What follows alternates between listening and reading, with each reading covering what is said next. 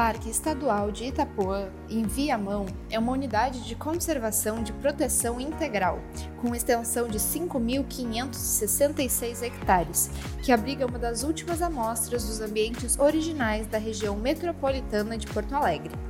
Hoje, no dia 11 de março de 2022, completam-se 31 anos desde o decreto do governo do estado do Rio Grande do Sul que o transformou em uma unidade de conservação.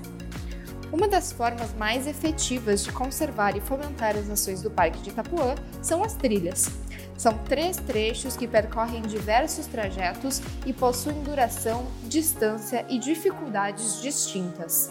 Para isso, o parque conta com condutores locais, guias credenciados, autônomos e capacitados para conduzir as trilhas. Eu sou a Duda Romanha e esse é o podcast Questão de Equilíbrio, produzido pela SEMA e FEPAM RS. Para saber mais sobre o Parque Estadual de Itapuã e as trilhas disponíveis, a gente vai conversar agora com a analista ambiental e gestora do parque, Deise Rocha, com a condutora Alba Braseiro e com o condutor Alex Sandro da Silva. Primeiramente, então, obrigada, Deise, Alba e Alex por aceitarem participar do nosso podcast. Também quero desejar meus parabéns ao parque pelos 31 anos desde que foi estabelecida como unidade de conservação. Desde quando as trilhas acontecem, como elas foram estabelecidas, quem teve essa ideia, enfim, como funcionou a implantação dessa atividade das trilhas no parque? As trilhas tiveram início ainda lá na implantação da, do parque, né?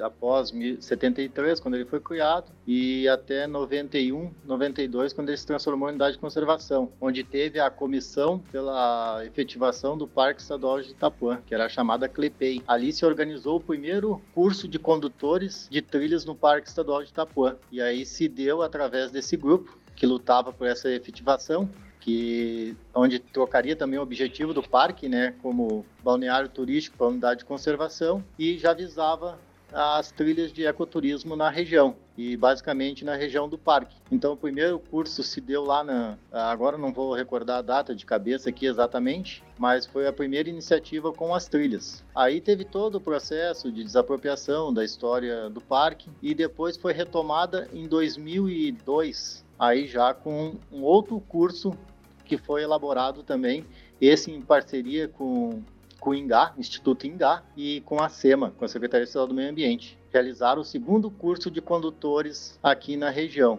Aí formou a segunda turma. Aí teve um início de trilhas na reabertura do parque, o qual as trilhas também foram um tempo subsidiadas por uma medida compensatória, e depois os condutores seguiram. Aí teve uma nova parada e agora que foi retomado novamente as trilhas do parque com outro curso. Bom, é, em 2014, né, o pessoal do IFE aqui, professor Celso, esteve com um grupo e eu eu, na minha palestra para eles, recebendo esse grupo, eu disse que a gente te, tinha essa dificuldade com as trilhas porque a gente não tinha condutores. O que a gente tinha era as pessoas que trabalhavam na terceirizada que eventualmente conduzia os grupos de escola. E aí surgiu essa possibilidade de fazer um, um, uma turma. Uh, na época foi é, custeado pelo Pronatec então, foi um, um, um, conjunto de parceiros, né? O Pronatec, a Prefeitura de Viamão e o Parque de Itapuã, através da SEMA, né? É, se juntaram e esse curso foi realizado. Depois a Alba pode dizer a quantidade de tempo, de horas também. E a gente formou essa turma em 2000 e de, de 14, né, em 2014 é, foi formada turmas, mas só em 2016 a gente conseguiu liberar as carteirinhas e começar a, as trilhas a serem é, realizadas. Deu um input maior em 2017, quando a gente reabriu a trilha da visão e passou a ter três trilhas disponíveis para o público, né?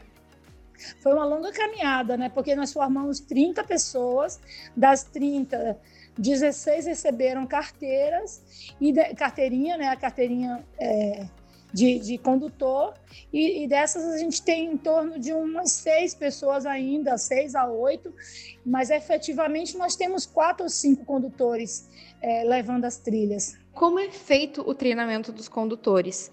Quem faz esse treinamento? Como faz para participar desse treinamento, o que os condutores precisam ter e, o que se aprende nesse treinamento? Foi feito primeiro, inicialmente, um curso longo, onde envolvia primeiros socorros, envolvia todo o conhecimento da unidade, é, todo o conhecimento da geologia, geografia, biologia, uh, os ambientes, enfim, foi uma grade curricular bastante intensa. A cada dois anos Conforme a instrução normativa, a SEMA promove um curso de reciclagem e ao longo do, desses anos também a gente vai fazendo outros cursos para agregar conhecimento. Agora mesmo a gente já está com o curso marcado, é, ainda tivemos problemas por conta da pandemia, daquela parte que estourou a pandemia, então a gente ficou dois anos, a gente está reativando tudo agora, no, é, agora que está retomando as trilhas, começou a retomar de novo agora em janeiro, né? Então a gente estava com tudo parado por questões da pandemia. E aí o que, que acontece? Uh, a gente tem outros cursos que a gente está sempre envolvendo os condutores. A gente vai, vai, ter um curso específico agora sobre a geologia do Parque de Itapuã e a gente está abrindo vagas para os condutores e para o monitor ambiental para justamente instruir, porque o monitor vai poder também levar os grupos de escola que não podem pagar o condutor, que não têm condições e que possam também participar das trilhas do parque, né? Então a trilha da onça é a trilha destinada para esses grupos de escola. É, como eu havia mencionado nos três cursos, eu fiz o segundo. Este segundo, ele também teve uma grade curricular, foi pelo Instituto Ingá em parceria com a SEMA, como eu já mencionei. E foi montado temas como geologia, geografia, fauna, flora, a parte histórica aqui do, do, do, parque, né, tanto de implantação quanto também da parte relacionada a participações de Revolução Farroupilha, que foi cenário. Então, todo esse resgate histórico foi abordado neste curso. E também teve participação de condutores né, do primeiro curso com as saídas a campo, passando os primeiros guia do guia para nós, porque já havia um material escrito do que, que seria abordado, né, o tema de cada trilha que tinha aqui no parque. Eram os chamados guia do guia. Desse nosso curso de capacitação, né, que eu sou uma das condutoras, foi concluído, né, com 200 horas num período de 30 de novembro de 2013 a 30 de maio de 2014. Como foram estipulados os trajetos, as dificuldades e os tempos, né? Porque são três trilhas de dificuldades diferentes, de trajetos diferentes. Qual é a maior diferença entre elas? Uh, nós temos um plano de manejo que é do Parque Estadual de Itapuã, né? Quando abriu o Parque Comunidade de Conservação e esse plano de manejo foi editado em 1997, tá? E o parque abriu em 2002. Dentro desse plano de manejo já implementaram as trilhas, né? Inclusive tem, tem os designs e todas as informações da trilha, desse plano de manejo, tem o zoneamento, tudo que as pessoas para se informar para não impactar, menos impactar né, os, os zoneamentos e tal. Basicamente as trilhas do parque uh, eram antigas estradas de caminhão que retiravam granito, esse granito rosa, né, que é a formação rochosa que tem aqui na, na região. Com o tempo, essas estradas foram fechando e aí praticamente viraram umas trilhas. Todas elas têm boa parte do seu trajeto eram essas estradas. A trilha da Onça, que sai da Praia das Pombas, era uma estrada que ligava uma praia a outra. Essa trilha ela não é em circuito, ela é em sentido único, vai e volta pelo mesmo caminho. E aí foi criado alguns pontos onde a gente debate o tema dela, né? Cada trilha tem um tema. Então, vem lá do Guia do Guia, aquele que eu já mencionei lá do primeiro curso, lá formado pela Clepei. Então, a segunda trilha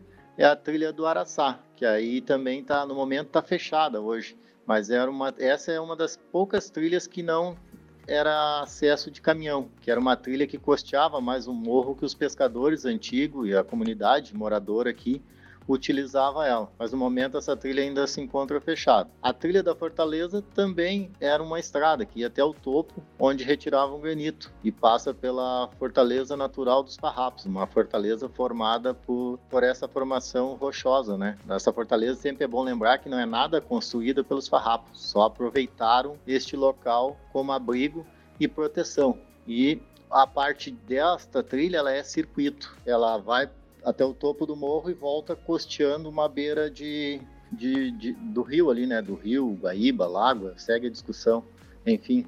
Então ela segue contornando o Guaíba na sua volta e sai no mesmo local de, de partida. Eu, particularmente, participei também de um projeto que era propor novos traçados para as trilhas aqui no parque. Isso em 2002. Aí a gente conseguiu fazer essa da Fortaleza em circuito, traçando esse novo trecho, contornando ali a, a borda do, do Guaíba. A das Pombas foi sugerido fazer uns uh, parte em circuito, né? Seria formaria tipo um oito, mas ainda se encontra num trajeto que vai e volta pelo mesmo caminho. Mesma coisa para o Araçá. O Araçá tem duas alças que se encontrariam próximo ao meio, que tem como sugestão também na época foi sugerido. E a trilha da visão, sim, essa ficou exatamente um trajeto só de ida e volta pelo mesmo caminho, que é uma trilha de topo de morro. Né? Essa não teve uma proposta de transformar uma volta por outro local que não seja o, o caminho original, que também era uma estrada né, de retirada de granito. É importante que todos saibam que o plano de manejo é um documento que dá um, que norteia as atividades dentro do parque, assim como a Alba falou, né? É, ele tem um zoneamento, ele fala sobre as atividades de uso público, ele descreve todo o parque. Então é um documento extremamente útil para a gestão de unidade de conservação. Ele é que nos dá a direção e nos ajuda a implementar as questões é, estruturais e o que, que a gente pode realmente fazer dentro da unidade. É no plano de manejo que está estipulado a capacidade de carga das trilhas. É claro que isso vem em constante estudo. Hoje já tem um novo estudo analisando este impacto de uso das trilhas. Né? Atualmente elas estão com capacidade de 60 pessoas dia, dividido em grupos né, de 15. No momento com a pandemia, são grupos de 10 pessoas mas não ultrapassando 60 pessoas dias em dia em cada trilha. Então isso é baseado em todo o estudo inicial lá do, do plano de manejo, que tem uma previsão de número de pessoas para cada trilha, para o que tinha na época sobre o impacto da unidade. Mas vem sendo realizado novos estudos, né, para ver se pode aumentar, se é possível aumentar essa capacidade ou até mesmo diminuir. Então, como até o próprio plano de manejo, que é o documento que a Deise comentou, né, futuramente vai ter que ter uma atualização também. Eu acho muito interessante, eu acredito muito na, na importância né, desse todo esse contexto histórico que está atrelado tanto ao parque quanto às trilhas, né, a abertura das trilhas, enfim, que eram ali estradas, como vocês falaram, acho muito interessante, até para conhecimento geral. Aproveitando também essa, esse link das trilhas e do parque, né? Quais são as contribuições que as trilhas trazem para o parque, tanto em chamar pessoas para participar delas, quanto para conhecer o parque, enfim, quais que são as contribuições que as trilhas trazem ao parque? Eu acho bem importante quando a gente fala da questão de conhecer para preservar, né? Conhecer para preservar, conhecer para conservar. Então, a trilha é uma grande oportunidade para a gente mostrar a importância do parque, a importância da criação do mesmo para a conservação da área, para a preservação da área. Então, acho que para a educação ambiental né, é importante demais esse movimento de trilhas que faz com que as pessoas venham, tenham outra opção que não seja apenas de frequentar a praia, uma opção educativa onde os, os condutores conseguem falar da história, falar dos ambientes, falar da flora, falar da fauna. As trilhas é uma, não vou dizer assim entre aspas, uma ferramenta, é uma forma de trazer as pessoas junto à natureza, uma forma única de tocar elas de um modo diferente, né? De mostrar como que é o, realmente o meio natural e as suas relações e que o homem não está fora dessas relações, que ele faz parte disso. Então a gente consegue trazer as pessoas a fazer parte novamente da natureza, porque com o aumento das cidades, as pessoas têm um grande distanciamento desse contato com o meio natural e através das trilhas nós conseguimos trazer isso de volta, buscar esses resgate que está lá dentro de cada um de nós. Está dentro do nosso instinto procurar por áreas naturais, viver né, nesse ambiente. Então a gente traz de volta tudo isso através da trilha. Então é assim é indispensável a trilha na questão da, da educação ambiental, dessa reintegração e para a conservação, né, para que se mantenha isso, as pessoas precisam entender. Sem entender o que é o meio e como ele funciona e para que, que serve uma unidade de conservação, né, fica difícil manter e preservar o meio ambiente. A gente conta uh, e fala de tudo, da história, né, do que, que aconteceu aqui desde a época do, século XVIII, que também, que também foi o desembarcar os açorianos, enfim, to, toda a história. A gente fala da vegetação, da fauna, inclusive tem uma trilha que é a trilha da onça, que no final da trilha a gente chega na Praia da Onça e ali tem vários resíduos de plástico, é, porque quando dá vento sul a água represa, então os plásticos de todos os tamanhos, tudo que pode imaginar de plástico vem parar na, nas praias ali e que vem lá de por água, né, de Porto Alegre, Barra do Ribeiro, Guaíbas, Tapes. Então a gente já faz também uma educação ambiental ali, fala nisso. Inclusive, quando eu trabalhava antes como monitora, que eu não era condutora, eu levava crianças, principalmente, né, escolar de ensino médio, e fazia um trabalho bem legal, assim, de educação ambiental, que as pessoas, até hoje, ficam extasiadas, apavoradas, assim, a enorme de que a quantidade de, de resíduos que vem parar aqui nas nossas praias, que, apesar de estar no, século 21, as pessoas ainda não se conscientizaram desse essa tragédia que pode acontecer, desse impacto, né, que além de plástico demorar 400 anos a se decompor, se decompondo ele vira em partículas e, e os, os, peixes, as tartarugas, os bichos das águas em, em geral engolem e acabam morrendo, né?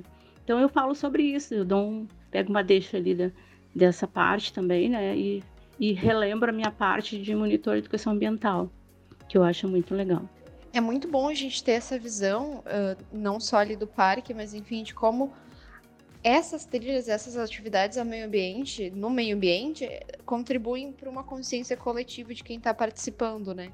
Como que as pessoas fazem para marcar um horário, para reservar, qual é esse processo? Eu sei que tem tudo isso na rede, nas redes sociais de vocês, mas enfim, para quem está ouvindo esse podcast, ainda não entrou talvez nas redes sociais, como que funciona o agendamento ali em tempos de pandemia para fazer essas trilhas? Então, Duda, nós temos um e-mail dos condutores que é condutoresitapuã.gmail.com. Então é através desse e-mail que as pessoas entram em contato com a Marcela, que é a, que é a coordenadora ali do nosso agendamento dos condutores, né? Que agenda para os visitantes procuram ela e fazendo esse agendamento as pessoas já têm ali as informações, né, que as pessoas têm que trazer a carteirinha, vacinação, apresentar carteirinha.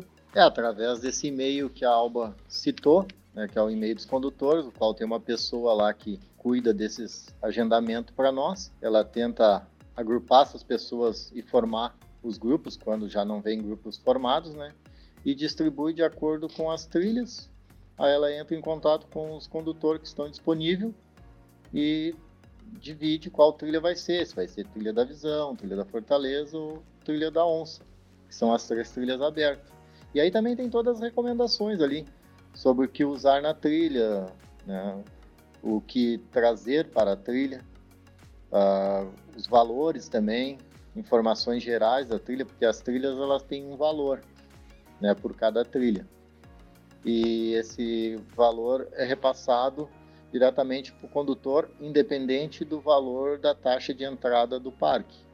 Então tem tudo isso e tudo isso está lá nesse e-mail quando a pessoa acessa, né? E tem o retorno da, dessa pessoa que cuida desse agendamento das trilhas para os condutores. É importante é, relembrar que uh, na compra de ingresso é preciso apresentar o passaporte vacinal. Né? Sem esse passaporte, a entrada não é permitida. Isso vale tanto para o ingresso para as praias como para ingressar nas trilhas. Então a gente segue o decreto estadual e continuamos cobrando esse passaporte vacinal. No mais, é uma oportunidade, agradecemos essa oportunidade de divulgar as trilhas do Parque de Itapuã e convidamos a todos a, e todas a participarem das trilhas e poderem trilharem conosco aqui no Parque de Itapuã. Eu agradeço muito a participação de vocês, acho que foi um esclarecimento muito grande. Acredito que, que seja de muita utilidade para quem ouvir esse podcast, para entender um pouco como funcionam essas trilhas e, e, a importância dessas trilhas nesse momento tão especial para o Parque de Itapuã.